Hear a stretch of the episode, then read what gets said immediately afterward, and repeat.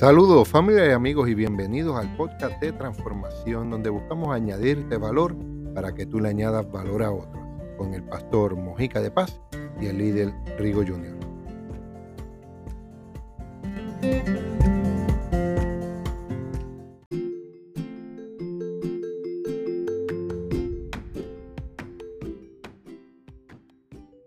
Saludos familia y amigos y bienvenido al podcast de transformación con tu amigo el pastor Mojica de Paz y el líder Rigo Junior. Hoy en un programa especial con relaciones que transforman y con un invitado que ya todos conocen, eh, importante y especial para cada uno de nosotros, que es el apóstol Jesús Muñiz. Saludos apóstol. Gloria a Dios, saludos y bendiciones a toda la audiencia de este hermoso programa, ¿verdad? Que siempre seguimos. Eh, damos gracias al Señor por esta oportunidad en donde vamos a poder compartir con ustedes, ¿verdad? La parte de la sabiduría que hemos podido comprender en este reino, pero lo más importante, entregar herramientas prácticas. Yo sé que la línea de este programa siempre es entregar herramientas prácticas, cómo transformar eh, y convertir la palabra que el Señor nos ha dejado escrita traerla eh, y poderla aplicar en todas las situaciones que vivimos en el diario vivir. Así que, Pastor Mojica, gracias por la invitación. Ahí está el evangelista Rigoberto Sánchez. También estamos muy contentos de poder ser parte de esta plataforma en donde hoy vamos a poder eh, platicar con ustedes y contestar preguntas, no sé, como usted diga, Pastor Mojica. Bendiciones a todos. Estamos, estamos listos para tirar unas bombas ahí, para confrontar y, ser transformados. Pero antes de arrancar, eh, saluda por ahí, Rigo, a los fanaticados. Saludos y bendiciones a todos los que nos están escuchando por la plataforma Spotify y que nos escuchan luego en YouTube. Saludos, un privilegio aquí, estoy aquí sentado en la mesa para recibir palabras. Gloria a Dios esto es un tiempo ¿verdad? De, de, transformación y es un privilegio estar compartiendo esta plataforma ¿verdad? con nuestro apóstol Jesús Muñiz, mi padre, mi guía espiritual. Y para muchos, ¿verdad? Le puedes decir lamber el ojo, pero mío es honra tenerlo aquí con nosotros. Amén.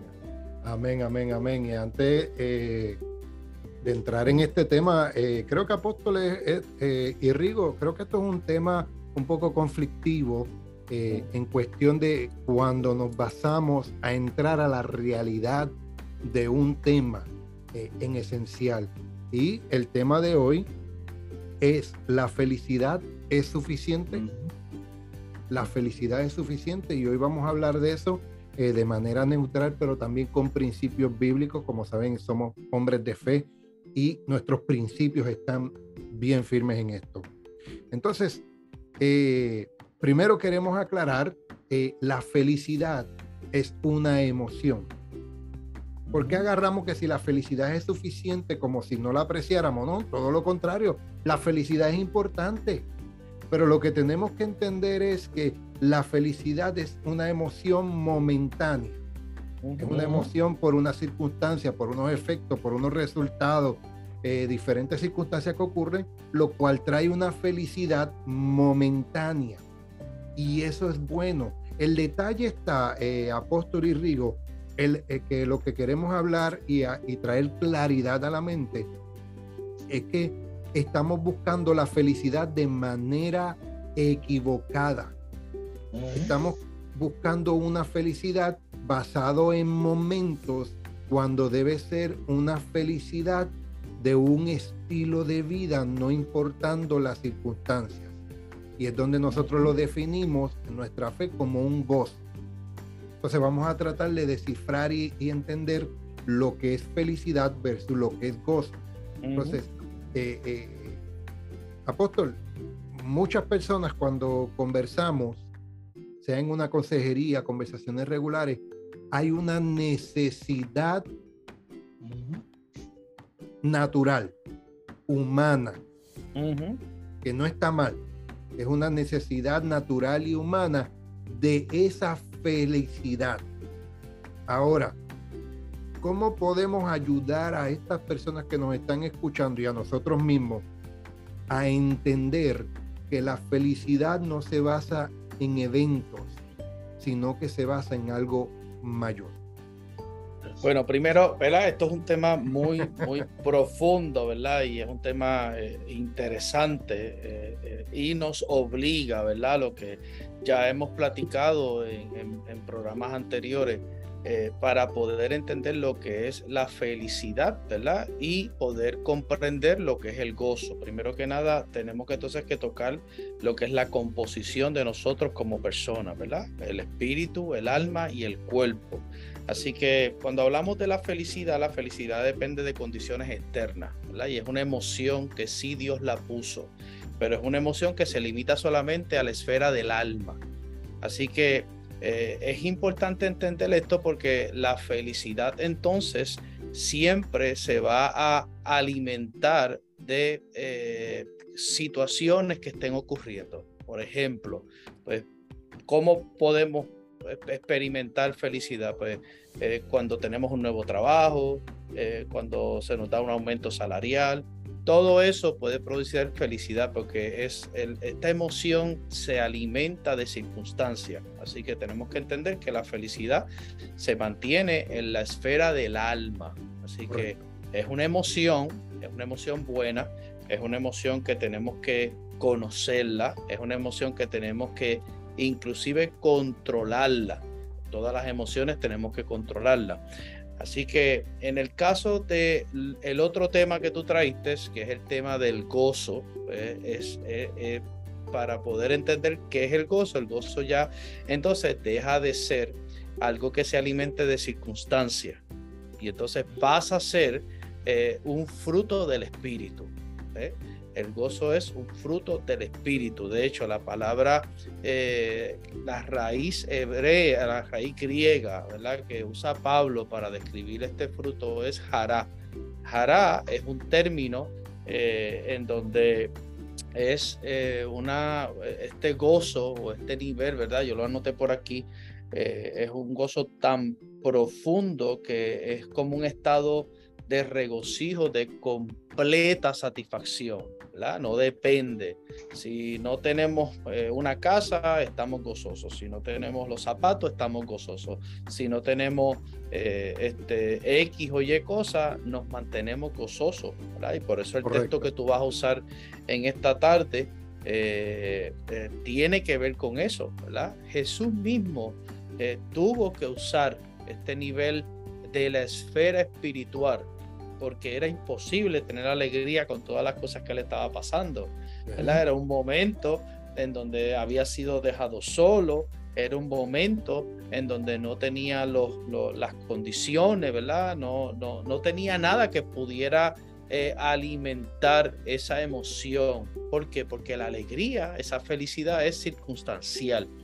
En el caso del gozo, es ese fruto del espíritu, hará y es lo que cada creyente debe aspirar. Es lo que mantiene eh, balanceada nuestras respuestas a la vida. Otra cosa importante que tenemos que entender es que el gozo no es de esta tierra. El gozo es, por eso es que cuando Pablo habla del gozo, habla del fruto del espíritu y tiene, se tiene que establecer que es algo espiritual. Así que es como también hemos aprendido, es como si fuese un poder que tenemos dentro de nuestro espíritu disponible para poder manejar todas las situaciones. Por eso un creyente que conoce lo que es el gozo, un creyente que gobierna desde, desde el jará, es un creyente que no es afectado por las condiciones. Y esta es la parte en donde muchas veces eh, se nos señala, ¿verdad? A los creyentes o a los que hemos entendido esta realidad espiritual, que por qué no nos comportamos como se comporta el resto de las personas del mundo. Y es porque nosotros hemos entendido y gobernamos desde el Jará. Así que, Pastor Mojica y Evangelista Rigo, es importante que para poder hablar de un tema como este, tenemos que clasificar que la emoción de la felicidad o la alegría pertenece al alma. Tenemos que también decir y dejar claro para todos los oyentes que esta emoción Dios la puso. Así que es importante que la entendamos. Ahora bien, esta emoción tiene que estar sujeta al jará. todas nuestras emociones, como hemos enseñado durante todos estos años, a entender lo que es la anatomía del alma, parte de la anatomía del alma es la felicidad. Esa emoción está ahí. ¿Qué ocurre cuando una emoción como la felicidad no es gobernada desde el jara? Pues entonces nos mantenemos siendo personas reactivas. Eh, podemos estar felices eh, o alegres un día y al otro día estamos tristes. ¿Por qué? Porque no estamos gobernando o usando esa realidad del jara de nuestro espíritu para poder trabajar con aquellas cosas que diariamente nos vamos a enfrentar. Todos aquí hemos tenido que haber experimentado decidir si algo nos alegra o no nos alegra, ¿verdad? Y es una decisión. Ahora bien, en el aspecto del jara, en el aspecto del gozo que viene del espíritu, es una realidad inalterable nada afecta ese hábitat. El jara o el gozo es, es como la paz, ¿verdad? La paz del mundo es una paz circunstancial, pero la paz que viene también desde esa realidad del fruto del Espíritu, porque recuerden que el fruto del Espíritu es solamente un fruto, ¿verdad? Por eso Pablo dijo el fruto del Espíritu, uno, no hablo de muchos frutos, es amor, gozo, paz, es como sembrar una semilla y ese árbol crece y da todos los frutos necesarios. Entonces Dios lo que hace es que en esa semilla le puso los nombres de todas aquellas cosas que nosotros vamos a necesitar para poder trabajar en el aspecto de nuestra vida. El fruto del Espíritu es como una tecnología, es como un bulto, es como una mochila. Todo lo que nosotros necesitamos, si necesitamos amor, vamos al fruto del Espíritu. Si necesitamos templanza, vamos al fruto del Espíritu. Si necesitamos comportarnos de forma fiel y leal, vamos y tomamos. ¿Por qué? Porque el fruto del Espíritu también contempla que Dios nos ha dado la capacidad en ese fruto de ser fieles y leales a Él. Así que es importante que entendamos esto para que no haya una confusión. Yo creo que en el tiempo presente todavía la iglesia no ha podido clasificar una cosa de la otra. Y por eso es que escucha una palabra un domingo y luego el lunes está triste. Pero el día que nosotros logramos entender mediante la revelación de lo que es el fruto, de lo que es el jará, de lo que es el gozo, entonces la emoción de la felicidad la podremos entonces usar de forma correcta para el avance de nuestra asignación. Imagínense eh, que Dios nos ha dado una gran asignación y esa asignación esté atada solamente a la emoción de que, ok, hoy estoy feliz porque tengo esto, pero mañana no lo tengo y ya no estoy feliz. Por eso Jesús abrazó el jara. Era imposible que Jesús llegara a la cruz si no abrazaba el gozo, porque no podía llegar felizmente a la cruz. Tenía que abrazar el jara, tenía que abrazar ese gozo. Por eso es importante a los amigos que nos están viendo aspiremos a entender la realidad del gozo, de lo que viene del Espíritu. Está mal que seamos felices en ninguna manera. Está mal que estemos alegres en ninguna manera. Todas las emociones las puso Dios en nuestra alma. Solamente que cuando el hombre pecó, todas estas emociones no encontraron gobierno y comienzan a gobernarse a sí mismos. Así que es importante que entendamos esto, porque ahora en Cristo, al nosotros ser regenerados y desde nuestra realidad espiritual, entonces podemos usar esa, esa, esa felicidad que viene de la esfera del alma o esa alegría que es circunstancial y entonces podemos sujetarla. Todo lo que viene del alma, recuerden que es circunstancial, pero lo que viene del espíritu es eterno es inalterable. Y ahí es donde está nuestra fuerza. Así que eh, eh, quería, quería compartir esto porque es importante que, entendamos, porque una vez podemos entender esta realidad, entonces eh, podemos comprender que no es lo mismo estar alegres o estar felices que estar gozosos, pero sí podemos estar felices y podemos estar gozo, alegres si entendemos la realidad de que esa alegría y esa felicidad debe ser gobernada como el gozo tiene que ser el gobernante de esa emoción de la felicidad que Dios nos la dio para poder reaccionar a las cosas que tenemos. Claro, claro, claro. Y uno de los ejemplos que yo quiero traer eh, eh, a, prácticos para nuestra vida diaria y para que podamos conectar lo que el apóstol está diciendo, es por ejemplo, cuando las personas están en el enamoramiento, qué chulería, cada vez que se visitan, cada vez que se ven, cada, cada cita es una felicidad, es esa emoción constante. Ahora, vamos a poner ese enamoramiento inicial eh, como si fuera la felicidad emocional. Vamos a poner el matrimonio como si fuera el gozo. Ok. Cuando tú lo ves de esa manera, en el enamoramiento, en el noviazgo, tal vez en el compromiso, antes del matrimonio, estás en esa felicidad, estás emociones tras emociones, emociones tras emociones, eh, mayormente positiva y decides entrar en el matrimonio. Es cuando decides invertir en otra persona. Es cuando decides dar. Es cuando tú entiendes que no importan las circunstancias, tú tienes que permanecer. Entonces, en el gozo, eso es lo que ocurre. En el gozo van a venir vas a recibir las circunstancias, vas a recibir los problemas, vas a recibir las altas y vas a recibir las no, no, tan altas. Sin embargo, te vas a mantener y tú y vas a decir esto es temporero, pero yo sé que hay algo mayor. Yo sé que hay algo más importante.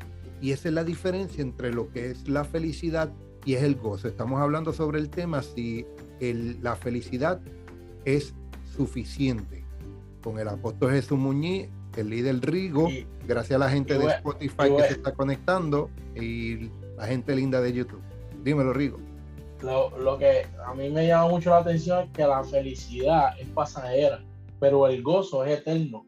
Y, y hay veces que cuando tenemos el juguete, pues estamos contentos, estamos celebrando, pero cuando nos pasa la circunstancia, se nos olvida que hay un gozo, que hay un fruto, que es solo uno, ¿verdad? Que está dentro de nosotros y tenemos que mantenernos firmes. Y hay veces que los buenos momentos, como son pasajeros, pues nos los gozamos bien chévere, la felicidad, pero se nos olvida que hay un fruto dentro de ti que tiene que permanecer y que es eterno. Y me llama mucho eso la atención. Quería compartirlo porque estoy aquí aprendiendo, pero quería compartir eso para, para la gente que nos está escuchando. Por eso, por eso es importante, Rigo y, Pastor Mojica, que volvemos a lo mismo. O sea, vamos a hablar del ejemplo del amor. El amor, el amor es una realidad del espíritu. El amor no tiene que ver con el alma. El enamoramiento tiene que ver con el alma. Correcto. ¿Eh? Y por eso es que tú explicaste ahorita que es la primera fase que responde Ahora bien, el amor, como es un fruto también del espíritu, ¿verdad? Viene de, esa realidad intrínseca, interna, no está, eh, no está, es una decisión, ¿verdad? Nosotros decidimos. Ahora mismo yo sé que todos aquí, ustedes deciden, eh, tienen la oportunidad de responder a la vida eh, tomando la decisión si usan o no los frutos del espíritu. Entonces, lo mismo es con el aspecto del amor. El amor es una decisión, el amor es un fruto, ¿verdad? Ahora, la gente, ¿qué es lo que ocurre? La gente confunde San Valentín, eh, el cupido enseñando las nalgas, el flechazo, todas estas cosas, el chocolate, eh, los aspectos visuales. Pero más allá de eso, aquello que permanece es lo que se decide en amor. ¿Por qué? Porque el amor eh, viene del espíritu. El enamoramiento, el encantamiento siempre va a ser pasajero porque viene de la esfera del alma. Y recuerden que el alma se está resistiendo constantemente porque en el alma está la naturaleza carnal. Por eso es importante que usted entienda que es para que usted pueda entender cuáles son sus verdaderas luchas, ¿verdad? Y cuáles son sus verdaderas realidades ahora mismo, es que hoy usted acepta al Señor, usted es regenerado, pero en el alma se queda un proceso que le va a durar toda la vida. Y es importante que entendamos, ¿verdad? Esto del gozo es bien importante, bien importante. Porque una persona que se puede conectar al jara es una persona que difícilmente va a caer en la trampa de la depresión. Una persona que se conecta al jará, al gozo, eh, va a ser difícilmente, va a ser una persona que pueda abandonar la asignación. Se va a mantener en el gozo. Fue lo que Jesús nos enseñó, Sal. Y cada uno de nosotros tenemos que aspirar a eso. Tenemos que aspirar de que nuestras emociones estén gobernadas, gobernadas, basadas en aquello que no tenemos o no tenemos. Y entonces comencemos desde donde estamos, de nuestra posición, lo hemos dicho aquí en el programa anteriormente. Ser bendecido no está en el cosa, ser bendecido hoy. Yo puedo entenderlo, puedo decir hoy, y usted puede diferir de mí, pero ser bendecido es una posición espiritual. En el antiguo pacto sí, en el antiguo pacto la palabra bendecido dependía, si haces te vendrá esto. En el nuevo pacto la palabra bendición fue una posición que Dios se le entregó a Cristo. Es más, vamos a sacarnos a nosotros de la emoción, de la ecuación. Ahora bien, cuando se le entregó a Cristo, al nosotros estar dentro de Cristo, automáticamente nos posicionamos con Él en lugares celestiales, ¿verdad? Así que lo mismo ocurre con el aspecto del gozo. Por eso tenemos que aspirar. Tenemos que aspirar a entender que dentro de nosotros está el jará, está esa realidad que es importante entenderla para dejar de ser tan emocionales, dejar de ser, ser menos emocionales y, operar desde el gobierno espiritual. Para que, para que no estemos en las manos de nadie. Cuando no abrazamos el jara, estamos en las manos de todo el mundo. Cuando no abrazamos el gozo, cuando no abrazamos esta realidad y no entendemos, todo el mundo nos puede quitar el gozo. Todo, un comentario puede quitarnos la alegría, un, un pensamiento, una mirada. Alguien no me saludó, pero cuando estamos desde la realidad, cuando abrazamos el jara, cuando abrazamos el gozo, eh, seguimos en la misma condición inalterable. Estamos en esa condición que nada puede quitarnos ese gozo. Algo que hemos dicho aquí algo que hemos dicho aquí es la emoción te ayuda a identificar un evento, no es la realidad, no de, es la realidad. Excelente, hijo, excelente. Eso es una realidad. Eh, la emoción te ayuda a identificar un evento. Positivo o negativo, reacciona. Te deja el sistema nervioso, te ayuda a identificar. No significa que es la realidad de algo. Ahora, eh, eh, para ir moviendo. No es lo verdadero no es lo verdadero. Exacto, exacto. Entonces, eh, eh, estamos entendiendo que el gozo es lo que debemos buscar, que es el fruto del espíritu. Eh, pastor, ¿puedo, puedo corregir esa palabra. ¿Mm? Es mirarlo. Mirarlo. Porque ya está. No pedimos gozo. Descubrimos el gozo impartido por el Espíritu Santo en nosotros una vez fuimos regenerados. No existe gente sin gozo, existe gente que no ha querido descubrir el gozo que ya de antemano nos ha sido impartido a través del Espíritu Santo. Así que la tarea es descubrirlo.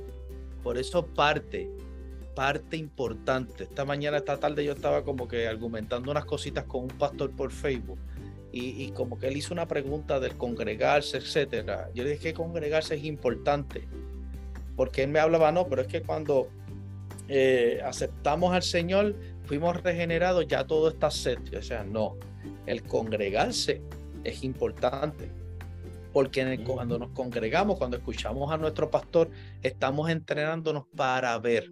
Por eso Pablo siempre oraba por la iglesia, decía, oro para que los ojos y para que la iglesia pueda ver.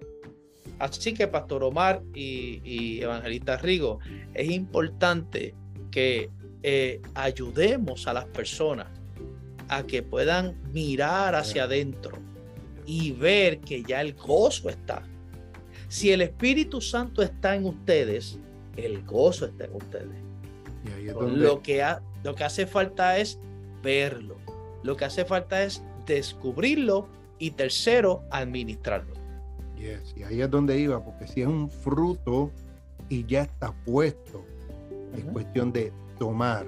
Y me gustó mucho lo que estás eh, tocando, apóstol, sobre el ver, Porque mira, mira lo que dice Hebreos capítulo 12, versículo 2.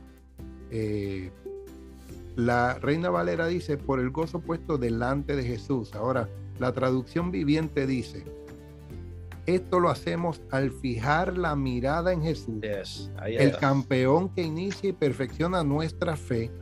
Ahí está. Debido al gozo que le esperaba. La Reina Valera dice con el gozo puesto delante de él. Esta traducción viviente le da un poquito más de estructura cuando dice debido al gozo que le esperaba. O sea, él sabía que mientras continuara moviéndose hacia adelante sin importar las circunstancias, iba a venir un resultado mayor y mejor. No eh, solo para él, sino para el cuerpo. Esa, exacta, esa es la línea, Pastor Mojica. Ahí donde yo quería tocarlo un poquito, ¿verdad? Y perdonen que no los deje quizás hablar así, pero es que, puedo, olvidar los datos. Por, eso, tú eres el invitado. Tú eres el invitado por eso, suelta. Es, es, importante, ¿verdad? Que las personas no piensen que eh, Jesús estaba mirando un gozo el cual no lo habitaba él, ¿verdad? Jesús estaba, cuando todos estos datos se dan, es importante entender que desde los evangelios hasta el libro de los hechos hay una transición entre pactos. Esto es bien importante y tenemos que entenderlo para poder asimilar esta revelación.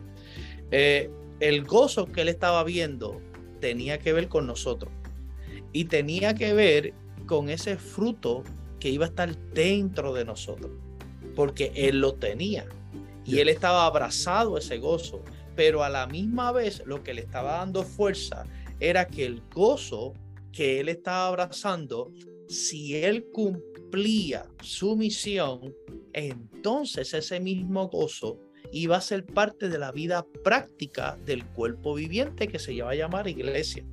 Por eso dice, puesto delante del gozo, nos vio a todos nosotros operando en la realidad. Así que en ese momento, cuando el escritor está estableciendo y está explicando eso, es importante que miremos que estamos hablando de una transición, ¿verdad? hay cosas que son transicionales, como yo lo toqué en el programa pasado, ¿verdad? Y quizá que hay un poquito pesado, pero Jesús dijo, buscar el reino de Dios y su justicia y todas las demás cosas vendrán por qué? Por añadidura, lo tocamos en el último programa que yo fui invitado. Pero si en el pacto de la gracia estamos completos y nos han sido dadas todas las cosas, entonces tenemos que seguir buscando añadiduras. En, la, en los evangelios ellos tenían que buscar la añadidura porque todavía Cristo no los habitaba. Ahora nosotros no necesitamos añadidura. Nosotros no necesitamos migajas. Nosotros necesitamos convertirnos en administradores y mayordomos de todo, según Colosense, dice que estamos plenos y completos. Entonces, pastor, ¿por qué yo me siento de X o Y manera? Entonces, pastor, porque a veces yo tengo unas necesidades. Ah, porque todavía estás en el proceso de que tu alma vaya siendo gobernada y la palabra vaya cortando toda esa mundanalidad y toda esa carnalidad para que podamos ver claramente que tenemos entonces todas las cosas, que ya no necesitamos las añadiduras y que entonces nuestra vida se tiene que convertir en una de contemplación que comencemos a contemplar todo lo que nos ha sido dado en Cristo.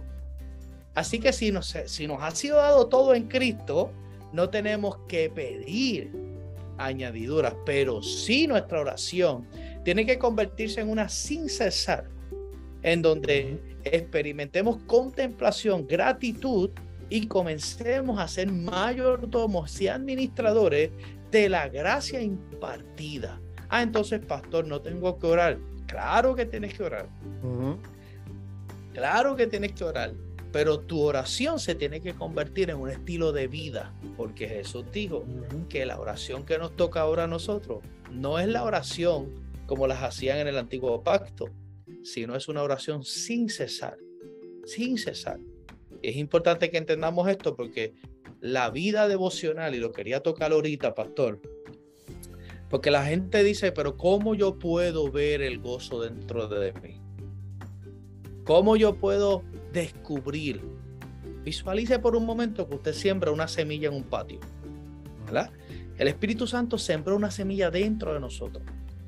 ¿Cómo esa semilla en el patio puede salir un árbol y puede dar los frutos? A la medida que el que la sembró la cultive, la riegue, le eche abono, la cuide, esté pendiente, la cerque.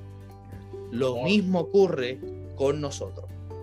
¿Cómo yo puedo lograr que la semilla que el Espíritu Santo sembró dentro de mí pueda producir todo lo que yo necesite? Cambiando y transformando y que se dé una reforma en mi vida devocional. Por eso la oración no se saca de la ecuación del pacto de la gracia, sino que se hace de la forma correcta. Tenemos que aprender a orar de la forma correcta. Santiago dijo, no tenemos porque pedimos mal. Dame, dame, dame, dame, dame, dame. Pero ¿qué tal si el Señor nos está llamando a que cerremos nuestra boca, contemplemos más? A ver cómo oraba Jesús. ¿Cómo oraba Jesús? Cuando él bajaba, yo hago y digo lo que veo y oigo decir del Padre. En ningún momento dice que Jesús le pedía cosas. En ningún momento él le decía, dime las cosas que tengo que hacer. Él contemplaba el gobierno dirigido de su Padre y por eso decía, yo hago y hablo lo que veo y oigo de mi Padre, no lo que yo le pido. Por eso es que nuestra vida devocional tiene que sufrir una reforma, porque una vez nos conectemos con esta realidad, una vez comencemos a contemplar, va a ocurrir lo mismo que si sembramos una semilla en un patio, la cuidamos, la regamos, le echamos al bono. Podemos echar abono y esa semilla va a crecer, se va a convertir en un buen y lo mismo ocurre con nuestra vida. La mayoría de los creyentes que hoy siguen sufriendo, que son almáticos, que se pasan tristes, que un día están arriba, otro día abajo, el 95, porque tenemos que dejar un 5%, porque hay situaciones, ¿verdad? Que son eh, de asuntos de salud, no podemos descartar, pero un gran por ciento, la mayoría, la mayoría eh, de por ciento es por causa de que la vida devocional de esos creyentes hay una deficiencia hay un mal entendimiento, no se pueden concentrar cuando están orando. Entonces tenemos en una era de tantos adelantos tecnológicos, es todo un desafío podernos concentrar con la realidad de Dios en nosotros. Así que tenemos que aspirar a eso. Sí, y apóstol, puedo hablar de hay, hay algo, hay algo que quiero recordar a la gente que nosotros tuvimos un programa que hablamos del CELAC de Dios que el Selah es escuchar, escuchar esa voz y, dejar que Él nos ministre a nuestra vida. Excelente ejemplo. hablar tanto. Muy bien, Hace excelente. como dos programas hablamos, hablamos de eso y qué bueno que el apóstol lo trae para que la gente vea, ¿verdad? que, esto está ahí, que no es algo que nosotros nos estamos inventando, sino que está ahí el celar de Dios, escucharle esa voz señor. En, la, En, la, en, la, en, la, reforma de la oración. Y la, y la información que trajo el apóstol sobre las personas con depresión, yo la puedo traer porque lo he utilizado en diferentes ocasiones. El 10% de la ciudadanía aparece con problemas de depresión. Claro. Eh, menos del 3% es por desbalance químico. Ahorita mm. el apóstol por consideración mencionó el 5%. Menos del 3% es por desbalance químico. ¿Qué significa eso? Falta de propósito Entender que, que, tu realidad no está dirigida en un evento, sino en un estilo de vida. añadiendo añadiendo a, la, información valiosa que dijo el apóstol, cómo tú germinas esa semilla que pusiste dentro de ti. ¿Qué herramientas tú le das al Espíritu Santo? Porque creemos que el Espíritu Santo es el niño demandado. Exacto. No, no, no papadito. el, el, ¿Cómo tú haces esa semilla germinar? Y lo hemos dicho aquí, información. la información que tú le añadas a tu vida, la información que tú estés oyendo, buscando, estar pendiente, añadiendo a tu vida, es lo que el Espíritu Santo va a utilizar para generar conocimiento y en ese conocimiento tú vas a adquirir sabiduría. Tú lo, tú lo traíste hace poco en unos mensajes de los tuyos. Correcto. Y yo comenté, sí, sí. Entonces, eso, eso, eso es lo que, ah, pero eh, ¿Cómo lo encuentro? Ya el apóstol te dijo, hay alguien, es el Espíritu Santo contigo, poniendo esa semilla dentro de ti. ¿Cómo le va a dar fruto? ¿Cómo le va a dar vida? ¿Cómo se va a fortalecer? ¿Qué estás escuchando? ¿Qué estás hablando? ¿Con quién te estás conectando? Hay, hay estudios, apóstol, que han dicho, eh, y, nosotros lo decimos, vamos a decirlo a la versión boricua, dime con quién anda y te diré quién eres. Claro. Ok. Eh, no se ha descifrado, se ha entendido, se ha estudiado de que las personas no son débiles de mente. Es que depende con el entorno que tú constantemente estés compartiendo, tu mente, tu persona es una esponja que absorbe. Entonces, depende con quién te estés compartiendo, con lo que tú estés escuchando, la información que tú estés buscando y todo ese tipo de cosas, no necesariamente es que eres débil pero tu sistema, tu cuerpo, tu mente, tu espíritu, lo que le estás añadiendo eso. Y eso es lo que va a soltar. Entonces, ahí es donde nos basamos en que la felicidad, podemos dar la respuesta, no es suficiente. Es buena, es bueno que lo sientas, pero tenemos que irnos a la realidad de un gozo. ¿Qué es el gozo? ese es el gozo del Selah que está hablando el apóstol, que vamos a vivir eventos y circunstancias, pero tenemos que entender que hay un propósito mayor, no solo con nosotros, sino los que nos están rodeando. Tenemos esposas, tenemos esposos, tenemos hijos. Yo no sé cuántos han vivido eventos que eh, vamos a poner uno básico y simple que eh, todo padre tal vez ha vivido. Eh, compra alimento para sus hijos y para él no hasta que no llegue a la casa y el padre pasa hambre. Ah, pero ¿qué dice? Por, pero el gozo que mi hijo va a tener. Exacto. Que va a estar tranquilo, que va a estar en paz. Yo, yo, voy a sufrir hambre, yo lo voy a sentir, pero por el gozo puesto delante de mí, por lo que yo esperaba. eso es un ejemplo práctico claro, En, los que nos estamos enfrentando y Jesucristo es nuestro mayor ejemplo en lo que él pasó. Pero él dice, debido al gozo que le esperaba, que le esperaba, no puesto delante de él como solo para otro, él es parte. Claro. Y en tus eventos, en tu vida, en tus circunstancias, Cristo es parte. ¿Quieres transformar tu vida? quieres transformar la circunstancia, la perspectiva de las cosas, no, tal vez no te da gusto, tal vez no es eh, el, de mayor felicidad, tenemos que entender que hay un propósito. Tal vez ahora no lo entiendes, tal vez ahora no lo ves. Hace poco, eh, eh, Apóstol, yo, yo puse un post que dije, las perspectivas son importantes porque está el que ve los obstáculos y está el que está pendiente al camino. Exacto. Cuando una persona está esquiando en la nieve, ¿cómo esa persona puede evadir tantos árboles? Porque no está pendiente a los árboles y a los obstáculos. Está pendiente al camino. Así que te invitamos, te invitamos a que tu vida sea transformada, tu perspectiva sea transformada, tu estilo de vida, tu hablar, en que no, en que quites la mirada de los obstáculos y comiences a mirar el camino.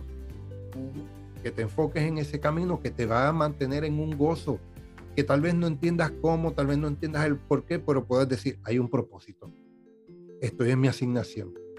Eh, lo, siento, lo sentimos, ¿verdad, apóstol? A veces nos podemos molestar o nos podemos entristecer, nos podemos, porque es un sentir es que son, volvemos a lo mismo, son Pero no es una, no es una realidad. Entonces, mm, vamos al, ejemplo del amor y ya, ya estamos cerrando. hay personas que me traen, como el apóstol dijo, el tema del amor.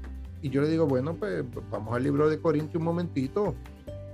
Que el amor todo lo puede, todo lo sufre, que el amor está en la pobreza, en la riqueza y, y esas cosas no me las he memorizado todavía, no soy tan espiritual. Pero cuando tú ves en la salud o en la enfermedad, es un sentimiento o una decisión. Es una decisión. En la riqueza o en la pobreza, estás con esa persona. ¿Es por emoción o decisión? Es una, decisión. Claro. En que todo se va a poder, es una decisión.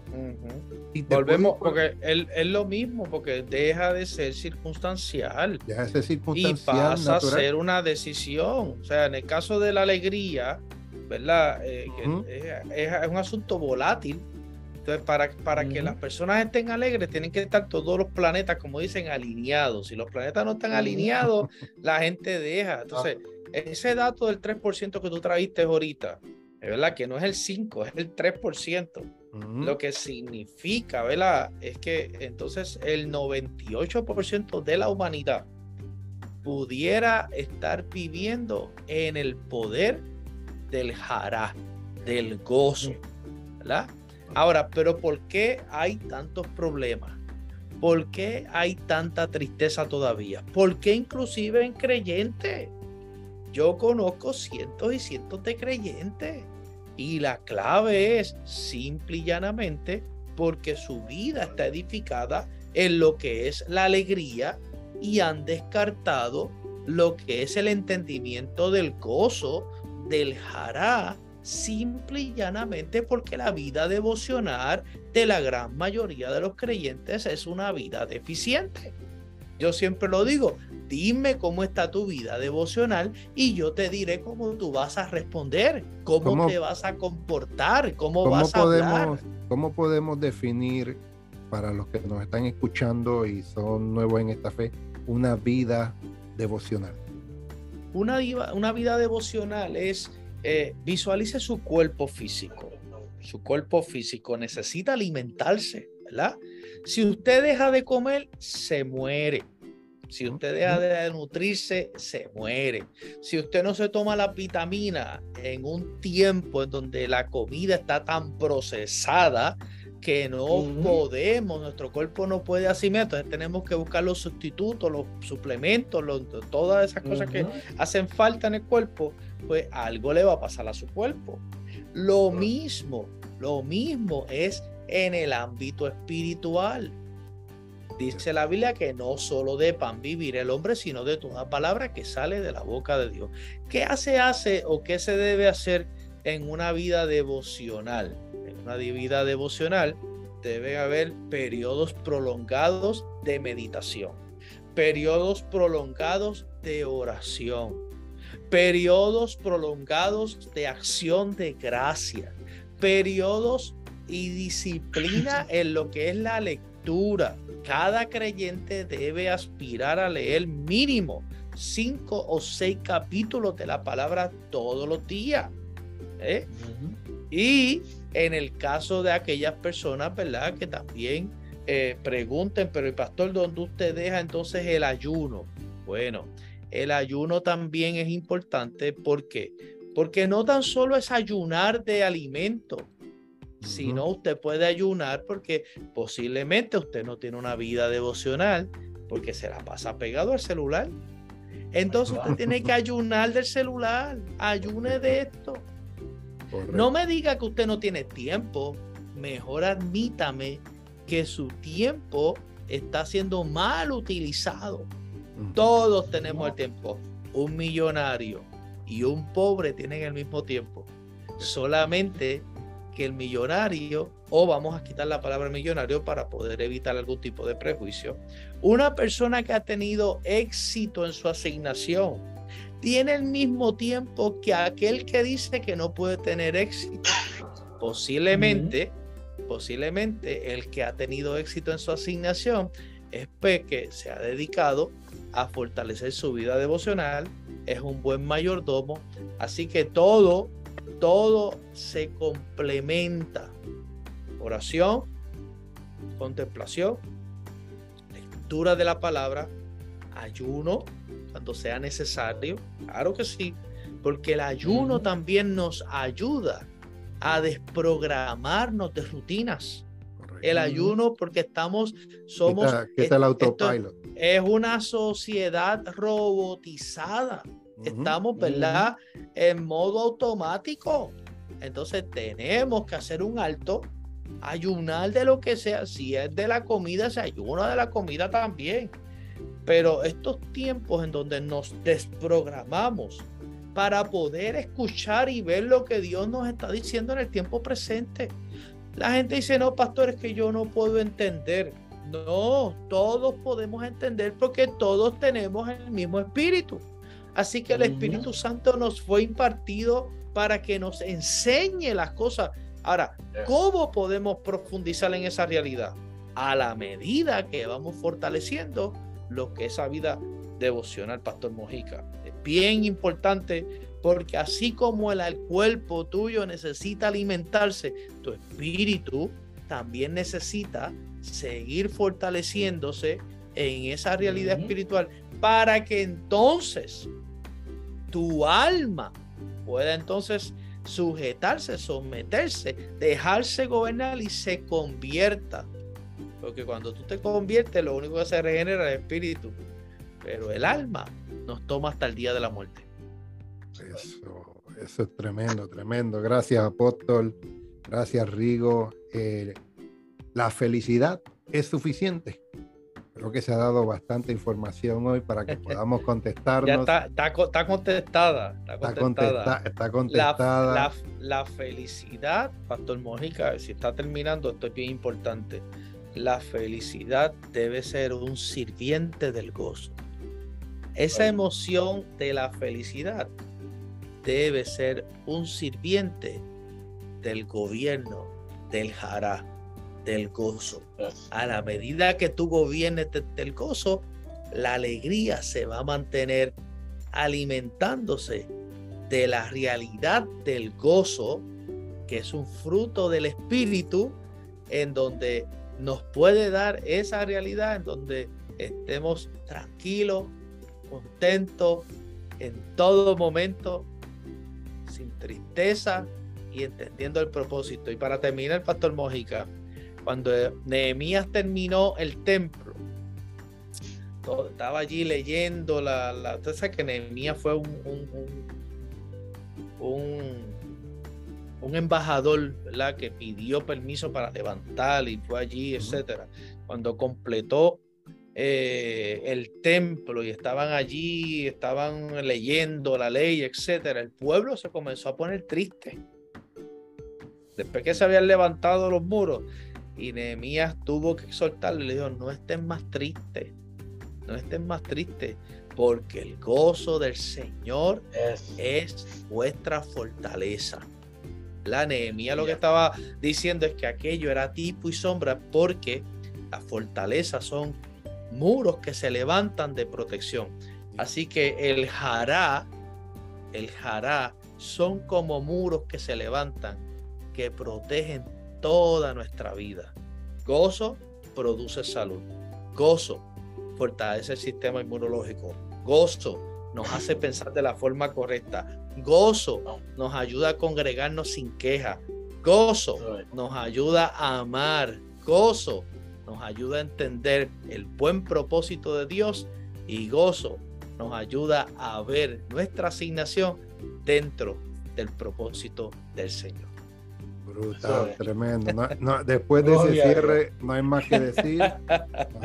concéntrense en, estos consejos devocionales que dio el apóstol, en la meditación, en la oración, el agradecimiento, la disciplina, el ayuno de manera necesaria, de, los de las cosas que tenemos alrededor necesarias. No simplemente tiene que ser alimento para que pueda manifestar ese fruto de gozo en todas las áreas de su vida. Así que Muchísimas gracias. El gozo del Señor y nuestra fortaleza. Gloria a Dios. Así que muchísimas gracias, apóstol, por recibir, aceptar y poder estar en aceptar esta invitación del podcast Transformación. Ya, que usted es parte de. Ya pronto vamos a tener que inventar un segmento. Pastor, lo último, lo último. la única manera de dejar este mundo mejor de lo que lo encontramos el día que respiramos por primera vez es viviendo una vida en el gozo del Señor. Amén. Amén. Así que con eso nos despedimos. Gracias, Apóstol. Gracias, Rigo. No olviden darle a la campanita arriba. Gracias a esa gente de Spotify, Amazon Music, Google Podcast y la gente que nos ve a través del canal de YouTube. Así que muchísimas gracias. Dele compartir y recuerda, la felicidad es suficiente. Hay un gozo esperando dentro de Señor. Bendecidos. Bendecidos.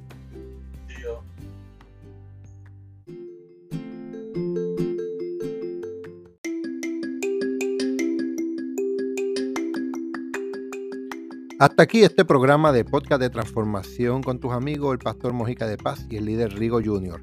Te acordamos, activa la campanita en la parte superior para que recibas más notificaciones sobre los próximos episodios. A continuación, deja tu comentario en la parte de abajo y no olvides darle compartir porque estamos para añadirle valor a otros.